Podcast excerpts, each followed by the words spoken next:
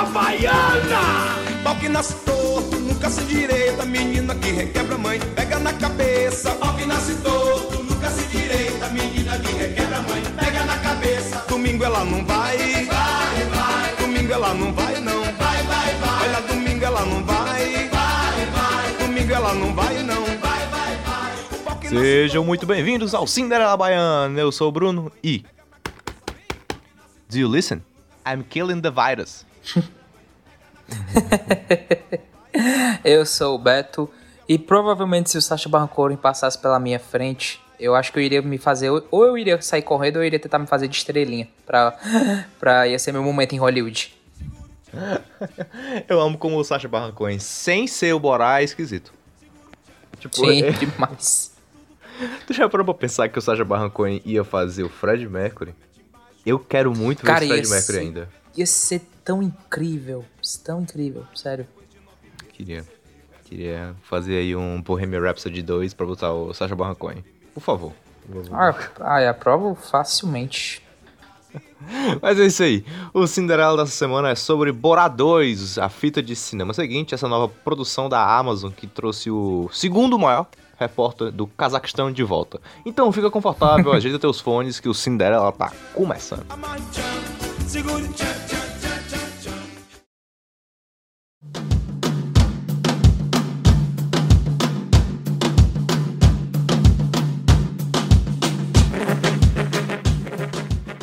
Então vamos lá. Antes da gente começar aos desavisados, vamos logo deixar aqui bem claro. 2 está disponível na Amazon Prime, certo? Amazon Prime lá R$ 9,90, baratinho para você assinar, tem 30 dias grátis. Alô, patrocina nós, um mexão de graça. Mas o Borá 2 Misericórdia, vocês já não sabem tá- a miséria que eu ia fazer se eu fosse Porra! patrocinar pra vocês. Black Friday tá chegando. Vamos lá, Amazon, chegar junto aí, vambora. Mas o Bora 2 está disponível lá para você assistir, tá ok?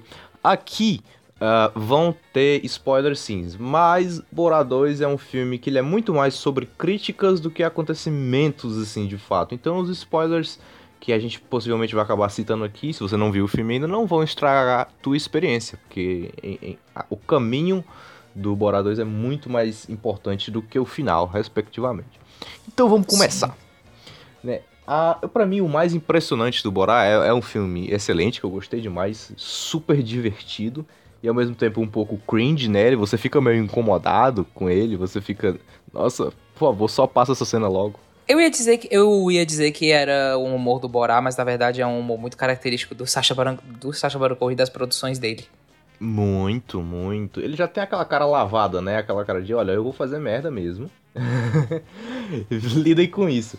Mas é legal porque, diferentemente, diferentemente de, do humor, com todo respeito ao humor de Ben Stiller, Adam Sandler, etc, não é um, é um humor que te deixa constrangido, mas tem uma finalidade. Tem um- um- uma crítica por trás que você entende por que aquilo acontece. Só que a parada, a grande parada de Bora 2 aqui é que ele foi feito do nada. Ele foi descoberto já há- um mês antes do lançamento, não foi anunciado que ia ser feito, não, não saiu casting, não saiu nada. Do lado, do nada, pá, Bora 2, saiu. E existe um motivo pra isso, né? A intenção é que o Bora 2 fosse gravado sem que as pessoas soubessem que estavam em Bora 2. É um dos principais objetivos desde o, desde o primeiro. Mas era aquele, era aquele negócio. O primeiro deu muito, deu muito certo. Deu muito certo essa estética de você poder gravar as coisas na rua, você poder filmar muita reação das pessoas. É aquela situação, o primeiro filme ele tem muita. Ele tem muito blur de muita, de muita gente e tal. Por muito do fato de que era o primeiro filme. Ninguém sabia quem era o Borá. O Borá era um personagem original. Ele não era, tipo, acho que, tipo, tem muitos nos Estados Unidos aquele negócio, ah, ele não era um personagem do Saturday Night Live. E aí o que acontece? Com isso, ele, ele virou. Ele ficou tão icônico que era aquela situação, é como a gente vê no filme. A reação das pessoas ao ver o Borá, a reação de. Aquela coisa, Borá, deixa eu dar, me dar, vou te dar um real, bate uma foto comigo, essas coisas, era real. Era uma coisa verdadeiramente espontânea. Do quanto que o personagem ficou muito icônico.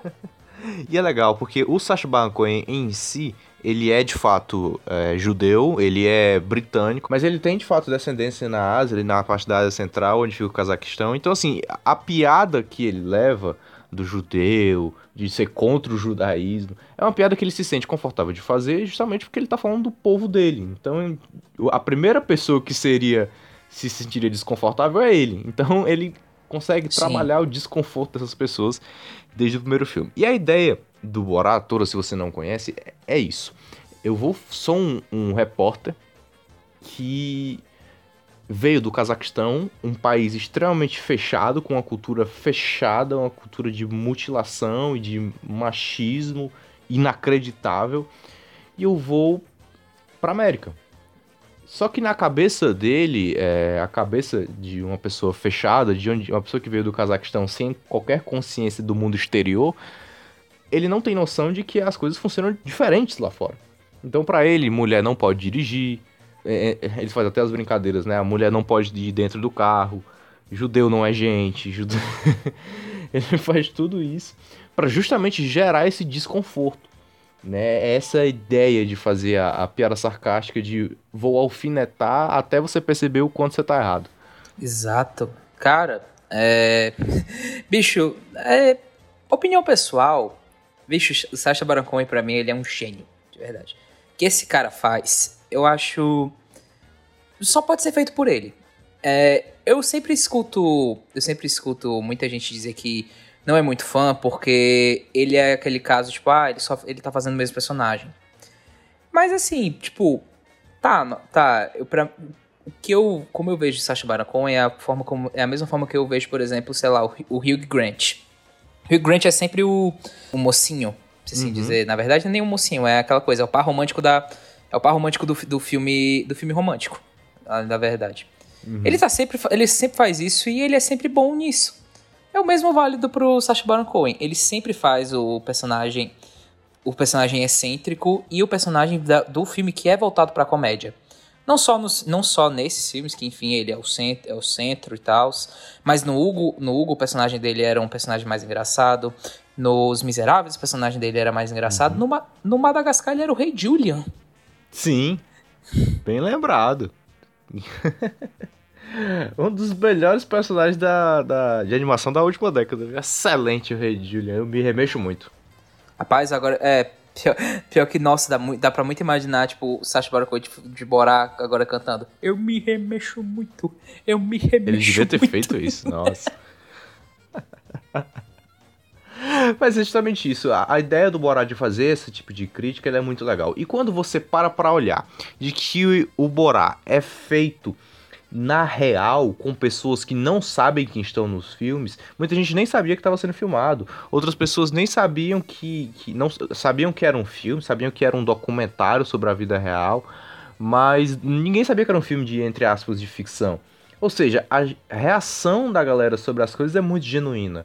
A reação de quando ele vai para dentro de uma loja de, de fazendas e fala, ah, eu quero uma gaiola para colocar a minha filha dentro, e o cara fica muito desconcertado, é muito real aquilo. E é bizarro, porque você começa a perceber que tem gente que realmente condena o absurdo, mas ao mesmo tempo que tem gente que condena, tem gente que prefere não bater de frente, que prefere só ficar desconfortável para não perder o cliente, ou né, etc. Tem gente que genuinamente concorda com algumas ações. É uma, é uma situação de. É uma sensação muito realmente de realismo, se assim dizer, sabe? Porque a gente olha pra uma. A gente olha pra um cenário desse, a gente tá muito acostumado com aquilo que a gente vê no filme, sabe? Que vai ter um. Vai ter um momento de choque, que vai ter uma. Vai ter tipo aquele. Sabe, é o, é o meu momento. Quando que na real, muitas das vezes o que você vai dizer é só tipo. "Pe- Peraí. Isso é, isso é sério?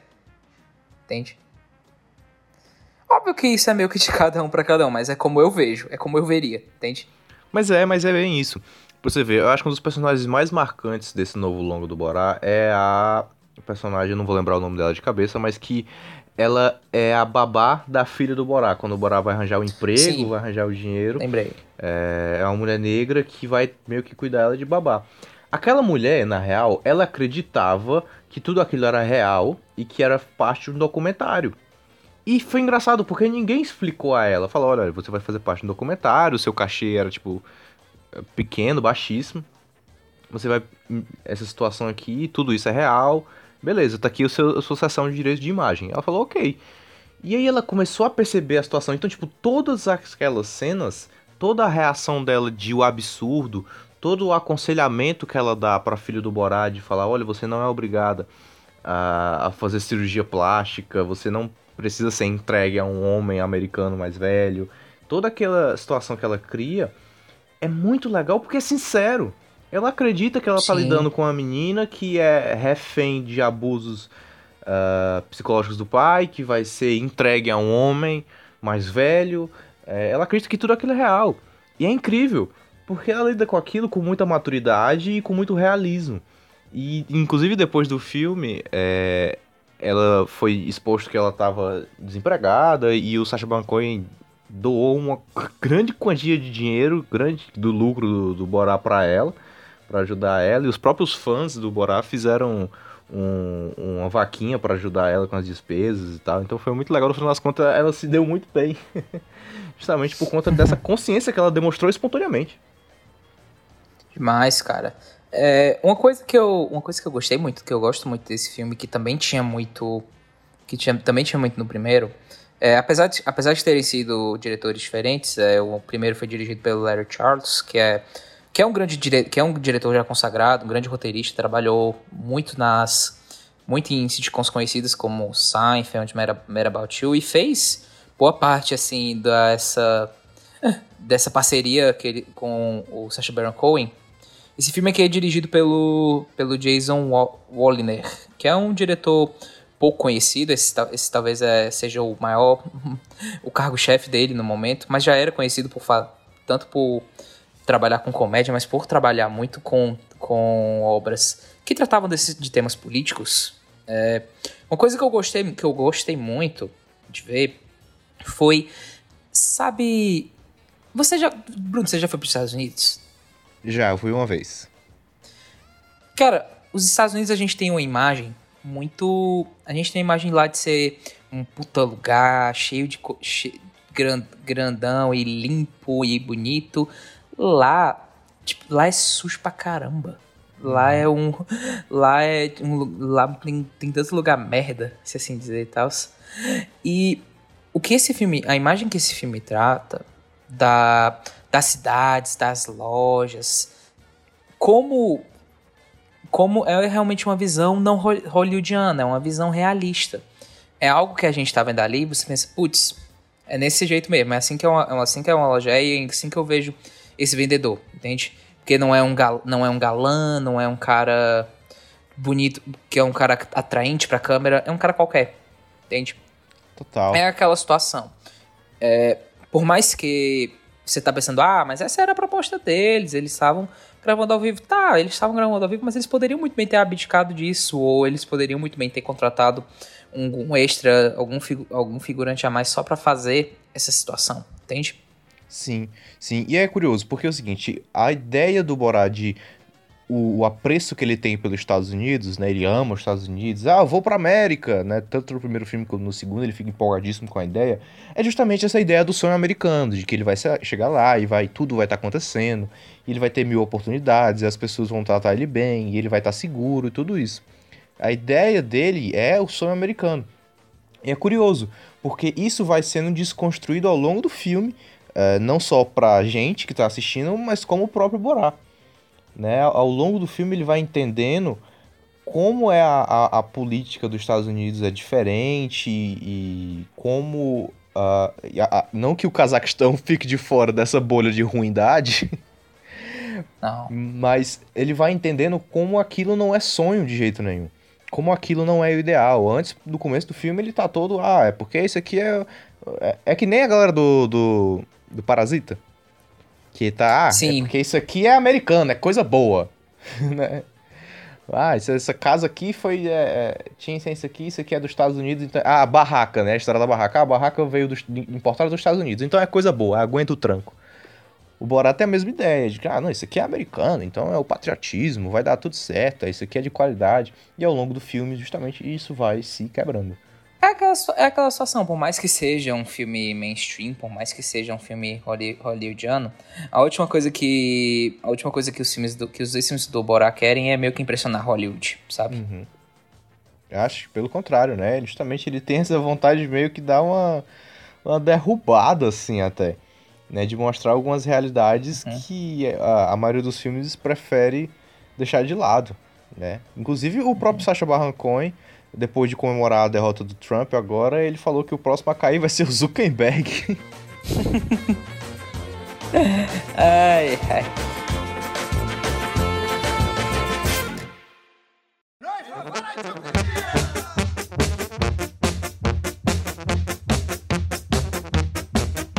Partindo aqui, vamos comentar, um- vamos comentar uns pontos interessantes.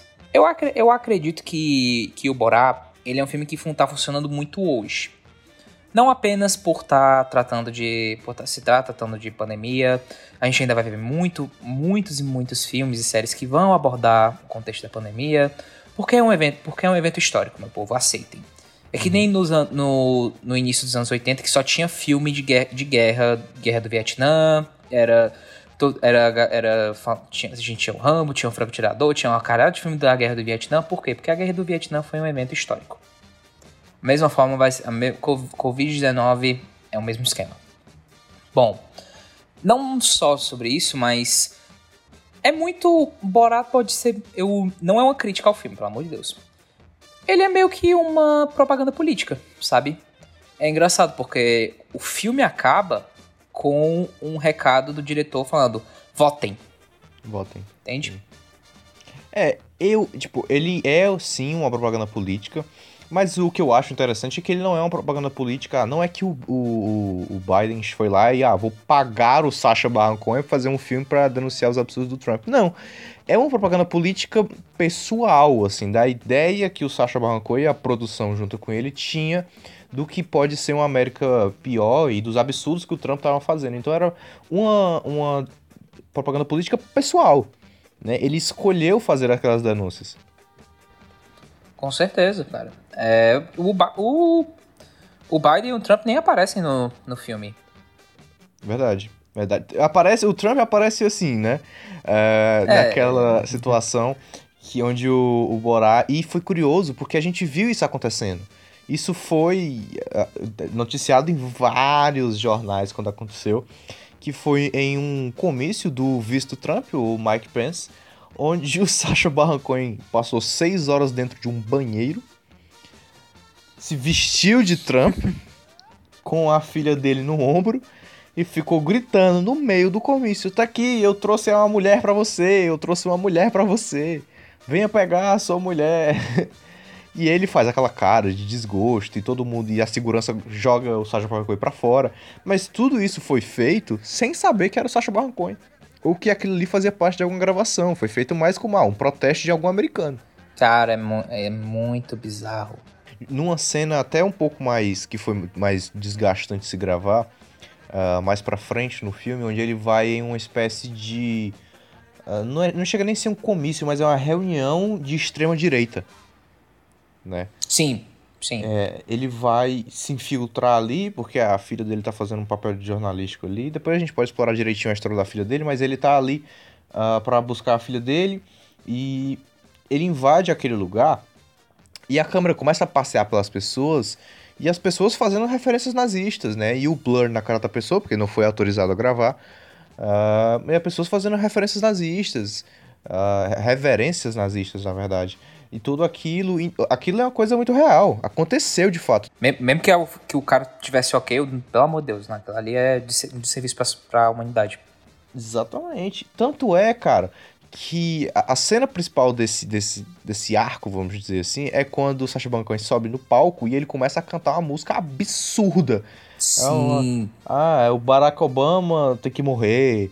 E a, a China que trouxe o vírus, porque ninguém comeu cabeça de morcego. Tipo, umas coisas absurdas. Temos que nos levantar e lutar pelo nosso lindo país, os Estados Unidos da América. Não quero ver ninguém usando máscara. Isso transforma vocês instantaneamente em criminosos. Eles querem jogar a gente na cadeia pelo que a gente está fazendo aqui. Vocês entendem isso? Eles estão querendo que vocês continuem calados e trancados em casa como simples fantoches. Mas não vamos obedecer. Chega de papo. Isso mesmo! A gente tem que se levantar e lutar. Deus abençoe a cada um de vocês. Isso aí! Legal, agora vai rolar uma música boa. Vocês estão prontos? Ver. Obama was a traitor. America, he hated. He belonged inside the jails.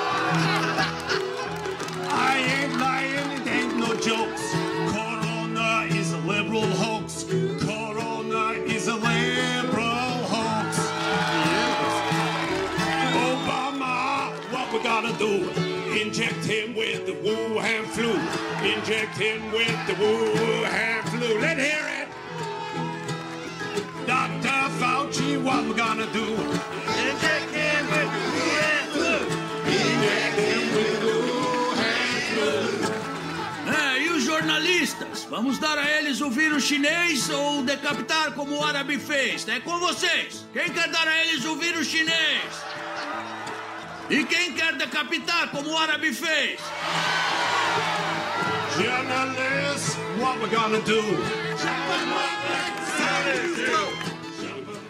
E com os cientistas, o que a gente faz? Vamos dar para os ursos comerem? Ou vamos levar para as câmaras de gás, que nem os alemães? Beleza, vamos mandar um gás neles. E aí existe um vídeo, se não me engano, está até no Instagram do próprio Sacha Baron Cohen, onde as pessoas de fato começaram a aplaudir no começo, começaram a fazer a muvuca, até que alguém percebeu que era uma era uma sátira, que estavam frascando com a cara dele. Uhum. E aí o Sacha Baron Cohen quase foi linchado. Fatalmente ele sai correndo do palco, entra na van e fecha a porta e segura na porta pra galera não abrir. Quase ele realmente foi foi linchado pela galera de extrema direita dos Estados Unidos. Por isso que eu, por isso que eu falo, o Sacha Baron Cohen, ele é louco. Ele é gênio, mas ele é louco. louco ele é louco acima de tudo. Completamente, cara. Você para pra pensar, fazer um personagem como o Borá dentro de um estúdio já é difícil. Porque pra você fazer um personagem como ele, você precisa ser ele, né? Inclusive, o, o Sacha Baron Cohen de- tá dando as entrevistas é, para promover o Borá com o Borá. Inclusive, se você tiver interesse, o Jovem Nerd fez entrevista com ele. ah, ele como Borá. Então é o Borá e o Jovem Nerd, de fato. E é muito engraçado, porque o Jovem Nerd é super certinho com tudo e o Borá falando, ah, Brasil, terra das bundas. Isso aqui é umas coisas muito absurdas. Então, Não. o Sacha Baron Cohen consegue viver o personagem de fato. Não, é- é- tem umas coisas que não tem, com- não tem como ter sido roteirizado. Aquilo ali tem, aquilo ali foi o Sacha Baron Cohen que inventou, tipo, mas eu acho que ele realmente assim pegou o cara, ó, cuide dos outros. Esse aqui é meu. eu vou fazer tudo. Que é uma coisa desde o começo, cara. Tipo assim, eu sei que não, não vale muito citar, mas isso que tu comentou das Terras das Bundas me lembra muito uma cena no filme do Grande Ditador. De, o, o filme dele, o filme dele que ele é o que ele é o ditador de Vadia, o país inventado, que ele vai pra Nova York e ele fala assim, tem uma cena que ele tá no cabelo, ele fala: "Ah, Estados Unidos, a terra ideal para pegar um AIDS". É muito absurdo. cara, absurdo, velho. O cara tem que ter muita coragem pra conseguir escrever uma fala dessa. Agora, pro cara ter coragem de fazer isso ao vivo, assim, ao vivo, né, sem, não- sem cortes, a pessoa acreditando que ele é aquilo mesmo. É muito, é só o Sacha Baron Cohen mesmo. Tinha que ser. Ele é impressionante, cara. A atuação dele é perfeita, porque ele é o Borá. Assim, é- é- ele é quase como se ele não estivesse atuando. Ele conseguiu absorver o personagem de uma forma tal que você quase não consegue dissociar a imagem do Sacha Baron Cohen com o Borá. De tão absurdo que é o negócio.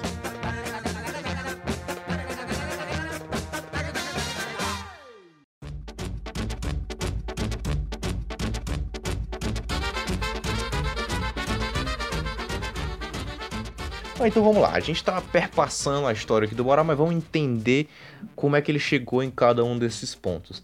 A ideia aqui é que após o filme de 2006, o primeiro filme do Borá, ele foi preso no Cazaquistão porque ele envergonhou a imagem do Cazaquistão para todo mundo. Então ele pegou prisão perpétua no Gulag. E é bizarro porque Gulag é uma referência. Ele, ele usa. O jeito que ele usa Gulag é uma referência ao COD, né? Ao, ao Call of Duty Warzone, que Sim. quando você morre, você vai pro Gulag.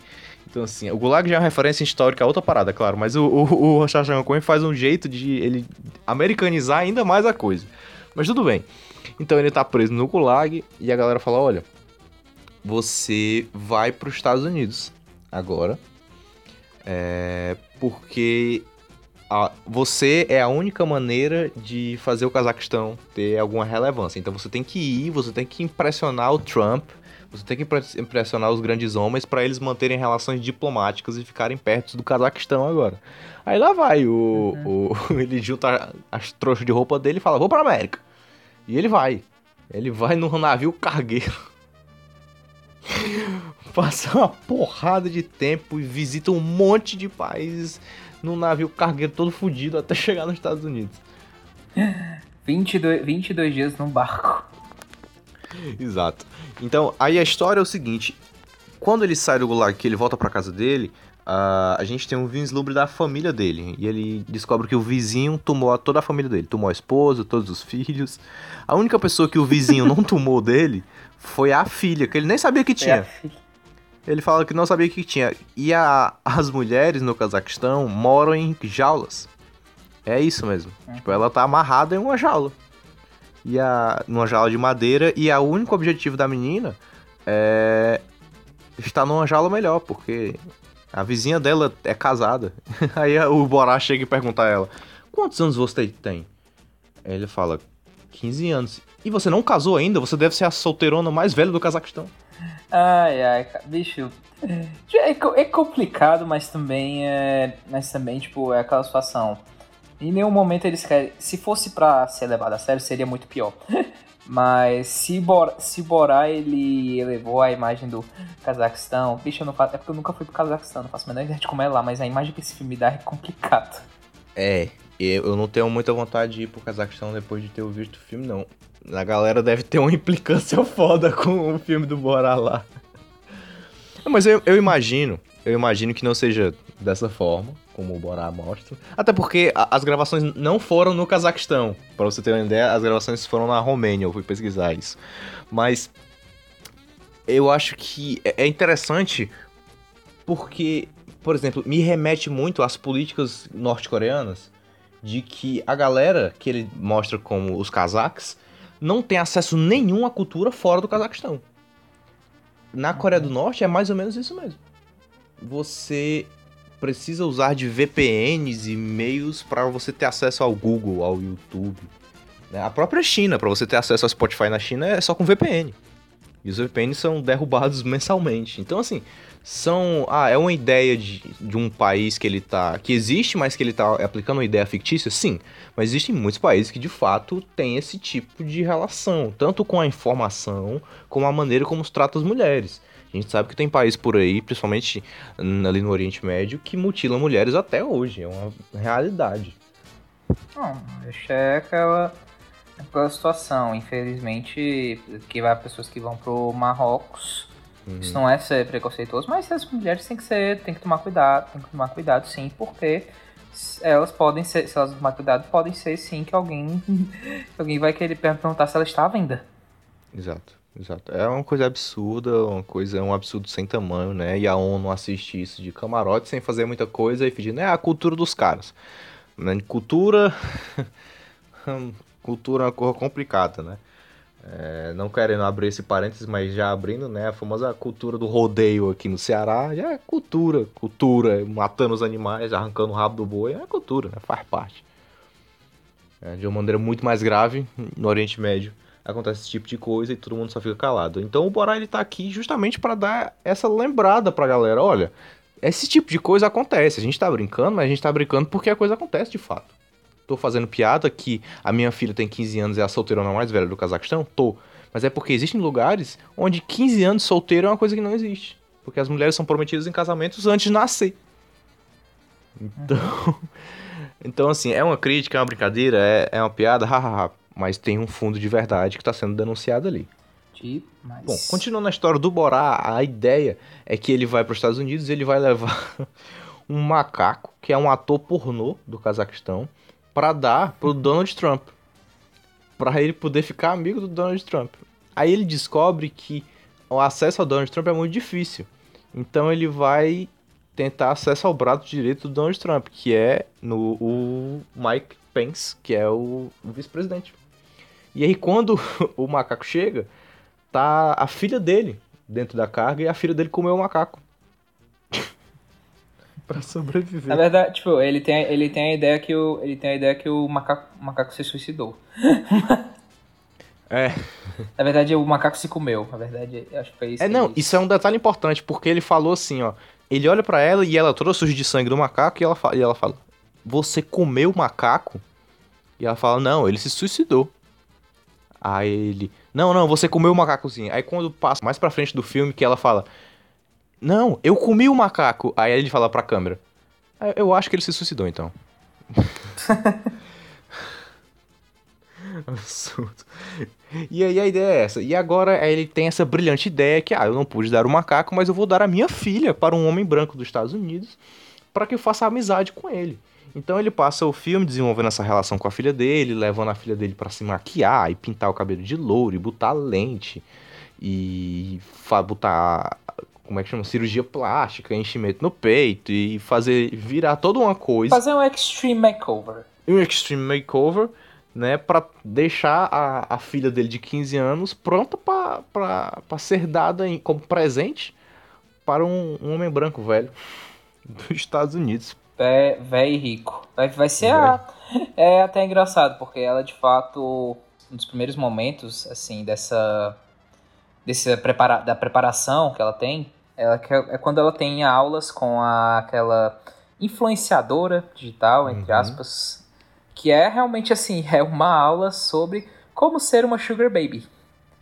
Exatamente. E exatamente. em síntese, é, em síntese é basicamente assim uma aula de, ó, o que, o que, que ela tá dizendo? Olha, você é uma mulher que você não tem direito a nada, você vai. Você tá lá pelo. Você, quanto menos inteligente você for, mais dinheiro ele vai, ele vai lhe dar. E quanto, mais, quanto menos você se impor, ma- mais dinheiro ele também vai lhe dar. Sim, exatamente. Ah, a mulher tem que ser, tem que ser frágil pro homem se sentir superior. E é curioso, porque essa influência deu entrevista depois dizendo que vai processar a Amazon, Sacha Baron Cohen e tudo isso, porque ela não sabia que era um filme. E ela falou meio que na moral, assim. Ela falou meio que achando que era, que era um documentário, que ela tava safe de falar aquilo ali, que aquilo não ia sair num filme, apesar de que ela cedeu os direitos. Então, meio que ela falou na moral, assim. Não, não foi nada esquematizado. Eu fiz, se, aca- se aquela pessoa achou que aquilo ali era real, meu amigo, acho que é porque ela deve ter algo. Não sei o que que tá acontecendo. Porque, porra, a filha do. Meu fi, a filha do. Filha do Borá, ela abre uma cerveja com a buceta na frente dela. É verdade, tem essa cena mesmo. Puta que pariu. Caralho, o Sacha Baron Cohen vai muito longe. E essa menina, inclusive, vou até buscar o nome dela aqui, é uma excelente atriz, viu? É a Maria Bakalova. Ela manda muito e ela segura a pressão do filme, viu? Na mesma maneira que o Sacha Baron Cohen faz, que é no ao vivo, né? Ah, fingindo que aquilo ali é real. Eu acho que ela, ela é uma atriz até um tanto. Na verdade, não é que ela é iniciante, é porque ela é uma atriz. Ela é búlgara. Isso. E ela não, ela não tinha feito. Ela só tinha feito coisas, enfim, loca, coisas locais. Vamos pôr a, a verdade. Sim, ela tem 24 anos, ela é atriz búlgara, mas só tinha feito filmes mais independentes e pequenas produções dentro da Bulgária. Eu não sei como o Sacha Baron Cohen achou ela, mas acho fato que ela achou, que ele achou. E ela manda muito no filme, nossa. E aí é, a ideia é essa, que eles estão nos Estados Unidos e, por exemplo, quando ela vai deix- é é deixada com a babá, é, e a babá dirige um carro, ela fica desesperada. Não! Uma mulher não pode dirigir um carro. Se ela dirigir um carro, ela explode. Né? Tem essa parada do livro, que ela tem um livro de regras de como ser mulher. E ah, se eu me tocar, ah, eu vou ser sugada pra dentro de mim mesma. Minha- Minha mão vai ser Minha comida. vagina, minha vagina tem dentes, ela vai É. e vai E- engolir. E, ah, porque se eu.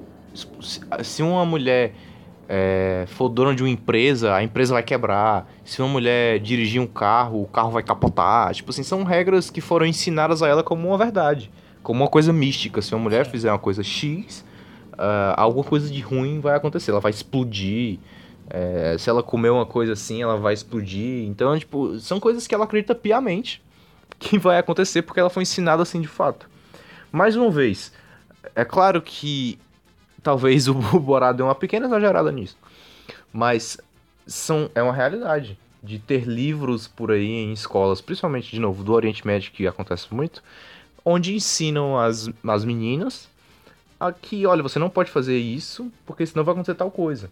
Para evitar que mulheres tomem posições de poder, que mulheres estudem, que mulheres aprendam a ler e escrever, que mulheres, entendeu? Tudo isso. Então é meio que uma, uh, uma entre aspas, uma educação para pré-programar uma pessoa, uma mulher, a, a não ser um membro da sociedade. A ser uma coisa à parte, uma- um mero bem. Demais, cara. É uma, é uma realidade que a gente tem até hoje, talvez não nessa escala que o Bora traz, mas é uma realidade que nós estamos num país bastante machista ainda, que acredita que mulheres não podem fazer coisas. É a famosa coisa, ah, o carro bateu, só podia ser mulher dirigindo, entendeu? Coisas como essa, que a gente meio que vive no nosso contexto, pequenas coisas, que são expostas aqui no Borá. De uma forma extraordinária, de forma extraordinária, com certeza. Mas que no fundo funcionam para a mesma coisa.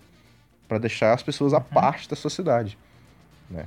E é mais ou menos assim que funciona. E a, a- essa é a trama básica de Borá. É justamente a, a filha dele descobrindo que ela ser mulher não é ser um bem, não é ser parte de alguém, porque ela se trata muito como isso, né? Que ela vai ser entregue como uma coisa, assim, como um pedaço de madeira, assim. Como um tesouro que tá sendo entregue e é só isso. E agora ela vai, ser, vai pertencer a ele. Olha lá, o meu sonho é pertencer a um príncipe. Essa é a ideia. Complicado, meus amigos, é complicado. E, assim, de certo modo, o objetivo do o tal príncipe que é, o filme tava meio o filme meio que tava projetando é algo até que acontece. Vamos vamos entrar vamos entrar na parte na parte polêmica, mas que era a proposta do filme que é, aconteceu envolvendo o Rudy Giuliani, que é o prefeito de Nova York. A ideia do, da participação do Rudy Giuliani aqui é o seguinte: é primeiro é bizarro, a gente tá te dando aqui a informação de que ah, é ele mesmo, mas antes você fica, caralho, como assim ele tá participando de um filme? Que coisa absurda. Porque ele é o prefeito de Nova York mesmo. Né? Então, quando o Mike Pence, o Mike Pence não dá certo, a ideia do Borá é falar: não, então eu vou pra uma pessoa que pode ser importante também aqui. Porque tem essa coisa que a gente não mencionou: que se o Borá não conseguir essa aproximação, ele vai ser morto. Né? Ele, vai ser, ele vai ser morto pelos cazacos. Vai ser executado. Sim, ele vai ser executado né, de uma forma um, pouco brutal, vamos dizer assim. Amarrado numa vaca, com um nabo no cu. É assim que ele vai ser executado. Mas o, a, a ideia é que ele vai atrás desse, desse do Giuliani para oferecer a filha dele a ele. Só que qual é a grande polêmica do filme? Ele consegue uma entrevista com o Giuliani, factualmente conseguiu, e a filha dele meio que vira repórter, vira uma repórter, e ela vai entrevistar ele. E quando ela descobre que se ela não for entregue ao Giuliani e conseguir essa aproximação, o Borá vai ser morto, ela resolve se entregar pra ele. Então ela faz uma entrevista com ele, e essa entrevista é real, ela aconteceu de fato. Toda hora se insinuando pra ele. Se insinuando, é, passando a mão na perna dele, e ele deixando pra caralho. E ele deixando, se sentindo muito à vontade, chamando ela de meu bem, de meu amor. Você tá indo bem, você tá indo bem. É, tipo, em nenhum momento você vê ele desconfortável. Ele tá adorando aquela passada de mão, aquele. Tá adorando se sentir superior e dono daquela situação. Até o final da entrevista, onde ela de fato vai se entregar a ele. E aí tem a seguinte cena: eles dois estão sentados numa cama, ela do lado dele, e ele tá com a baguilha aberta, com a baguilha aberta, meio que levantando a blusa um pouquinho. E a câmera pega de um modo que pega as costas dele e ela de frente, sugerindo que ela fosse fazer um sexo oral nele. Que isso fosse acontecer. E aí, na hora, o Sacha Baron Cohen aparece, o Bora aparece, faz toda uma cena e o Guilherme fica sem entender porra nenhuma. Depois que o filme saiu, que o Guilherme entendeu que ele foi um alvo de uma vamos dizer assim, de uma, de uma cena. E ele foi questionado. E ele falou: Não, eu só estava tirando o microfone. Mas, cara, vamos lá. Você tá tirando um microfone sentado numa cama de hotel com a entrevistadora menor de 15 anos, porque ela fala na entrevista que ela é menor de idade, do seu lado, e você tá tirando a calça pra tirar o microfone, sabe? Você tira o microfone, você tira o microfone na hora ali, no meio da coisa. Então, assim, ficou um- uma coisa extremamente esquisita. Ah, ainda não se, se esclareceu se ele ia ou não partir pros finalmente com ela, porque, enfim, o, o Borá interrompe. Mas ficou bem polêmico isso aí. Não, ficou realmente assim, uma situação muito complicada. Que, inclusive, isso é algo que ainda tá realmente, como o Bruno falou, ainda tá sendo meio que investigado, se assim dizer. Como, é, como foi a mesma situação? É que o Sacha Baron Cohen, ele meio que tem carta branca da, da Amazon, caso ele seja condenado de alguma coisa? A, a ideia é que a Amazon meio que assumiu a bronca de fazer o Borá. Essa é a coisa. E ela que ela assumiu pagar os advogados do Sacha Baron Cohen e tudo isso. Então, assim, ela deixou que ele fizesse o filme a, a maneira dele a maneira do diretor, né? Ela não fez grandes interferências. Incluindo meio que causar cenas de crime, ali, de crimes reais, como o fato que ia acontecer, né? Não aconteceu crime nenhum, mas ah, talvez se eles não tivessem interrompido a cena, talvez tivesse acontecido.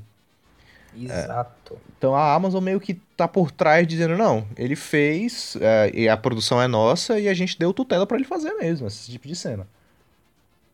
Então assim, a, o Borá, além de... ele se torna um filme ainda mais interessante nesse ponto, porque além de ele denunciar toda a questão do... de, enfim, de abuso, de pedofilia, de, de machismo, de racismo, várias denúncias que ele faz durante o filme, ele consegue mostrar ainda que isso é muito real, que isso sai da sátira, que isso sai da brincadeira. Isso chega ao ponto de um político estar à beira de cometer uma pedofilia com a menina que entrevistou ele. É claro, eu tô falando isso conforme a cena é construída. Eu não sei se não tô aqui dizendo que ele ia de fato fazer, que ele não tava só tirando o microfone, mas a cena é muito estranha. E é um prefeito de uma das cidades mais importantes do mundo.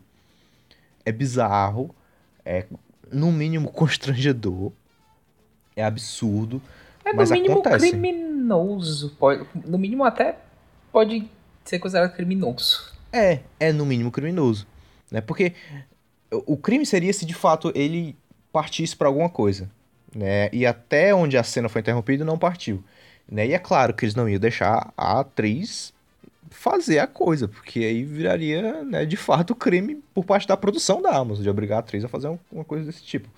Mas você percebe até quão longe políticos importantes, não só políticos, mas homens e pessoas importantes que você acha que confia, que deposita a sua confiança, podem ir, né? É absurdo, é de ficar transtornado, mas acontece. O Borá denuncia, e não só denuncia, como prova que esse tipo de coisa acontece.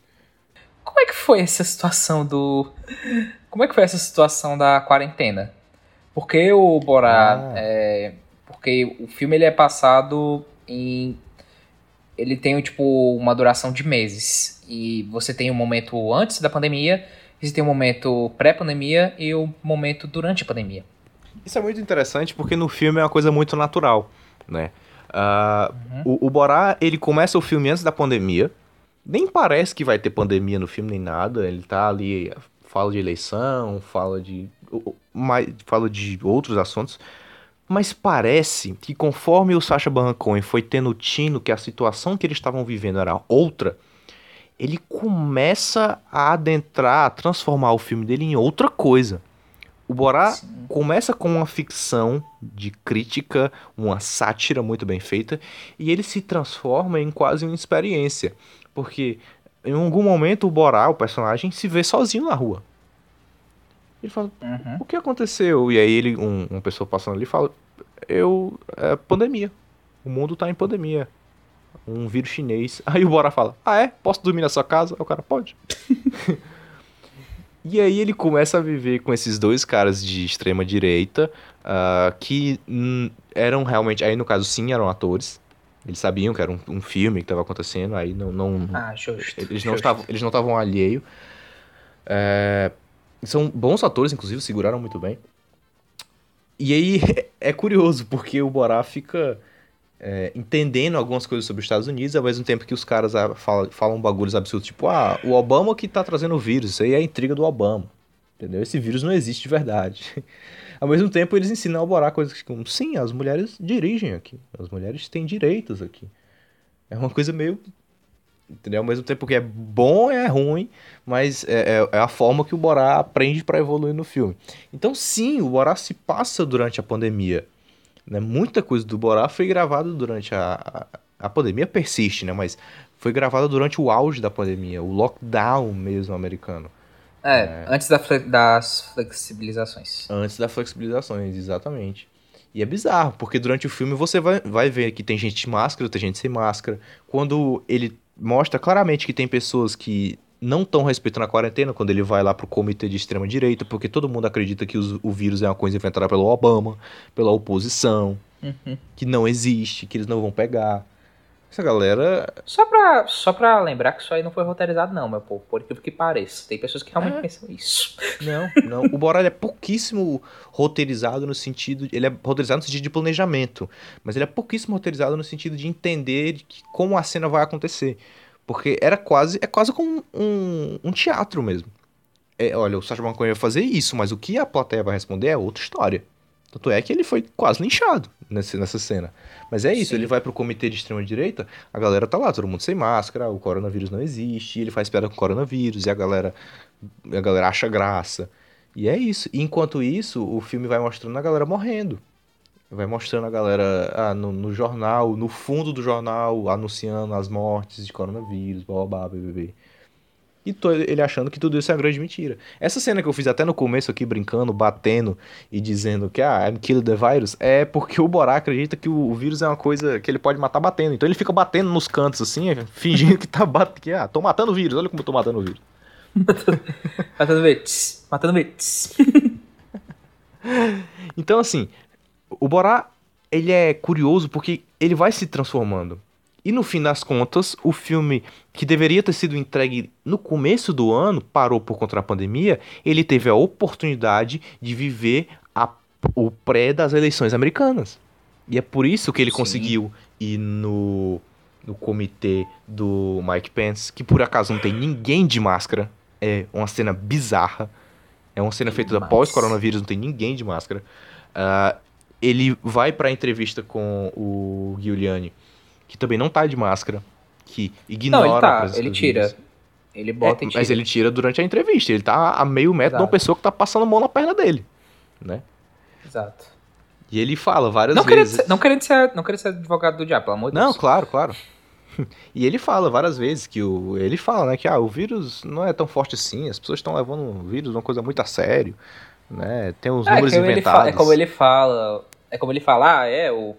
o a, China criou, a China criou o vírus. É, não, não, estou, não estou negando isso, mas é como ele fala, tipo, ah, isso é tudo, isso é tudo culpa da China. Eles que são, eles que são padres fo- foda-se, foda-se a nossa responsabilidade. Sim, sim.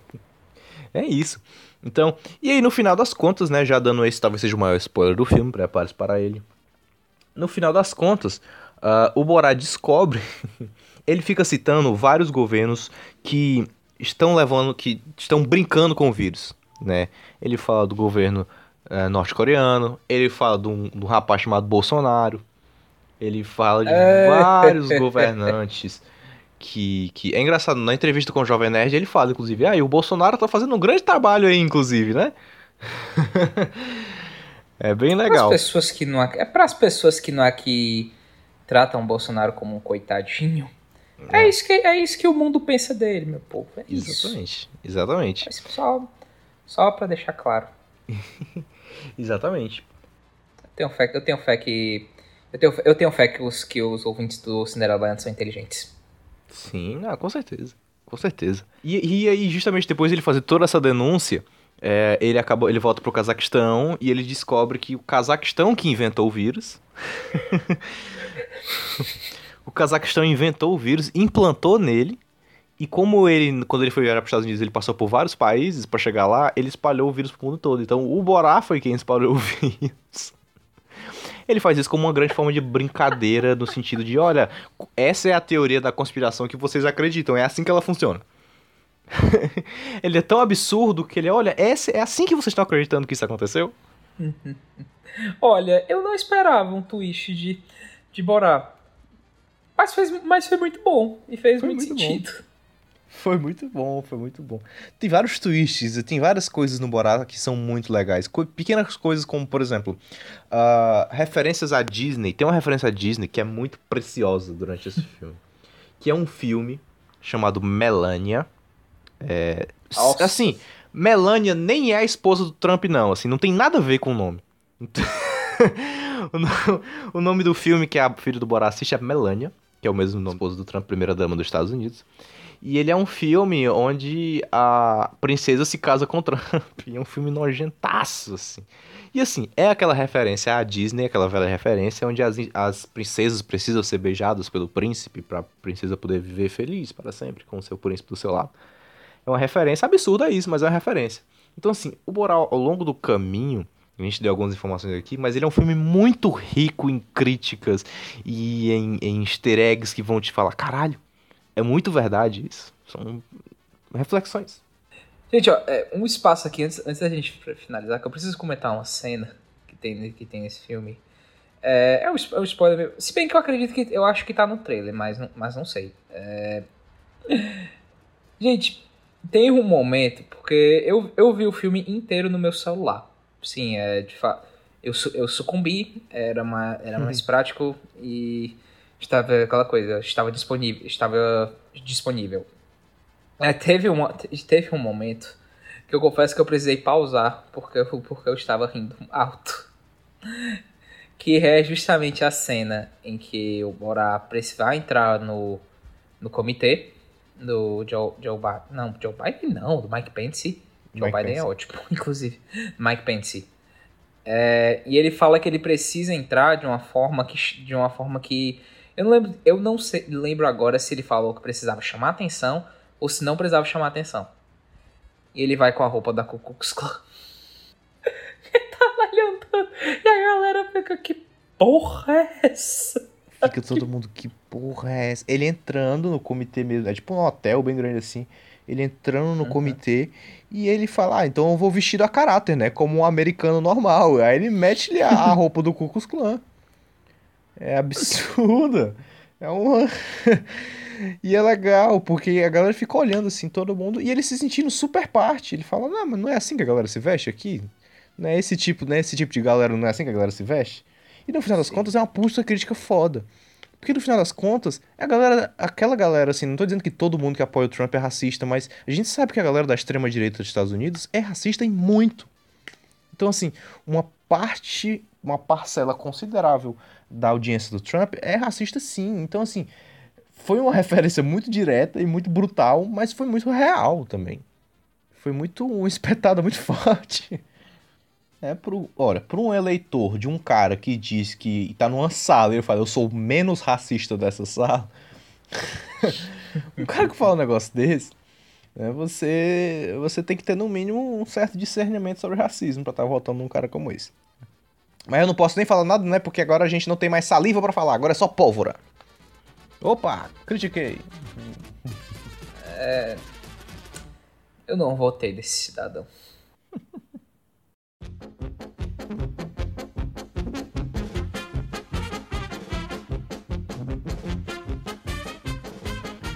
Fechamos o Cinderela Baiana sobre Borá 2. Como a gente já falou, o Borá tá disponibilíssimo lá na Amazon Prime, Amazon Prime 9,99, te dá direito a uma porrada de coisa, além da Prime Video, que é uma excelente plataforma de streaming. E o Borá tá lá disponível pra você. O Borá 2, inclusive. Infelizmente não Sim. temos o Borá 1, o que é uma tristeza. Inclusive eu acho até uma certa. Não vou dizer idiotice, mas bem que a Amazon poderia investir no, no- nos direitos de. Direitos de imagem, se assim dizer, pra poder exibir, porque, pô, mas eu fiquei com muita vontade de ver um. E faz muito tempo que eu não que eu vi um, inclusive. Não tive como Não tive como rever pra falar do 2. Sim, sim, sim. Então vamos para nossas indicações, Beto Barquite. Vamos, abémonos. Vamos. Ok, então vou começar aqui com um negócio que saiu semana passada e me deixou felizíssimo. Né, a gente estava falando aqui do Cazaquistão, não tem nada a ver com o Cazaquistão, mas existe um país no leste europeu que também tem vários problemas com esse tipo de conservadorismo, que é uma guerrazinha que ocorre ali no leste europeu entre a Armênia e o Azerbaijão. E existe uma banda, uma banda pouco conhecida, graças a Deus, chamada System of a Down, que é de origem armênia e que denuncia muito os horrores dessa guerra, também do, da guerra que aconteceu, da, a- da guerra entre a Turquia e a Armênia, que aconteceu ah, nos anos de 1920, mas também denuncia os horrores da nova guerra entre a Armênia e o Azerbaijão e com a Rússia no meio também. Né? E para, vamos dizer assim, protestar contra esse tipo de guerra, depois de 15 anos sem soltar nada, o System of a Down voltou com dois singles, é o Protect the Land e o Genocide Humanoids. Dois singles excelentes, a porrada do System of a Down cantando e o Serge Takian com a voz lá em cima. Tá disponível no Spotify, tá disponível em todas as plataformas de áudio, de graça, para você ouvir. System of a Down bem demais, no talo, voltando, como sempre sonhei que voltaria. Bom, diferente do meu, do meu amigo, dessa vez eu vou, vou indicar série pra vocês. É, esses, dias, esses estava passando por umas situações meio chatas aqui em casa, problemas, problemas de família. E eu tava meio chateado e tal, aí eu fui, aí eu fui sucumbir àquele famoso Netflix and Chill. E aí eu voltei a ver uma das séries que não é, uma, não é a minha série favorita, mas é uma série que eu guardo muito como uma série amorzinho, aquela série que a gente vê despretensiosamente, que é muito engraçada, muito divertida, sim, é despretensiosa, mas da mesma forma que vale, vale muito a pena. Não conhe... Eu acho que todo mundo que vê pelo menos dois episódios se apaixona pelo, pelos personagens, pela, pela família. Tô falando de One Day at a Time. One Day, One Day at a Time é uma série de comédia, estilo sit- sitcomzão valendo, aqueles tipo Friends, The Big Bang The- Theory, é, The Office não, pelo. The- Office não, mas enfim, pega, esse, pega esses exemplos perfeitos. Sobre uma família, de uma família cubana que mora, no, mora nos Estados Unidos e conta sobre o dia a dia, o dia a dia deles. E é muito bom porque é uma série que é aquela clássica série que mistura comédia e drama, mas que consegue combinar muito bem, sabe? Uhum. Uma hora você tá rindo, outra hora você tá chorando, porque é uma série que aborda muito, muito preconce o preconceito que, que eles sofrem, mas também aborda certas dificuldades, como eles são também de uma família de. uma, uma família de servi- servidores, se assim dizer. Tipo, a mãe, era, a mãe é uma, é uma- era fuzileira, o pai também tá, tá a serviço no, Af- no Afeganistão. O pai é separado, na verdade. É, cada, cada episódio tem um, tem um draminha, se assim dizer. Mas é muito, muito bom. Você tem três temporadas na. Você tem as três temporadas na Netflix. Depois disso, a Netflix ela decidiu cancelar a série. Não sei porquê. Uma das A Netflix faz, faz muita decisão certa, mas também faz muita decisão idiota. E a série agora tá, certeza. tá passando. tá passando em outra. A série também tá passando. tá continuando, é uma série ainda presente, se assim dizer. Ela foi comprada pela Pop TV. Uma, uma distribuidora americana. Ainda não. Eu não sei como é que tá funcionando acerca do, da distribuição dos episódios, dos episódios com tradição brasileira e também de forma legal. Mas por enquanto fique com as três temporadas na Netflix. De um, alguma forma, de algum jeito, vai, a gente vai conseguir assistir, nem que seja pela televisão. Sim, sim, justo. Então é isso. Muitíssimo obrigado a você que nos ouviu até agora. Cinderela Baiana está disponível em todos os agregadores possíveis. Se você botar a gente no, nosso, no seu filtro de barro, vai começar a tocar. Muito obrigado a você que nos ouviu. Nós estamos no Instagram, hein? O arroba Cinderela Baiana com dois N's lá no Baiana. Tá bombando, tá? Ah, tem o arroba Cinderela Baiana no Twitter. Arroba Cinderela Baiana. E, surpreendentemente, nós cedemos a jovialidade e estamos no TikTok. estamos no Tic-tac TikTok. para os íntimos. Estamos no TikTok, no Tok Tok. Agora fazendo, fazendo críticas rápidas de 1 minuto, 30 segundos, fazendo recomendações lá de série, filmes, música, HQ, o que mais você quiser que a gente faça. Estamos lá, o arroba Cinderela Baiana com dois N's, que nem o Instagram. Segue a gente lá, dá uma olhada nas coisas. A gente tá produzindo conteúdo pra caramba lá agora e é em todo canto. Então é isso. Se você tiver no Spotify, faça esse favor de nos seguir. Se você tiver no, na Apple, no Deezer ou qualquer outra plataforma que dê pra avaliar, nos avalie pra gente conseguir disseminar esse nosso trabalhinho maravilhoso. Compartilhe pros seus amigos e muito obrigado a você que nos ouviu. Até a próxima. Valeu. Abraço.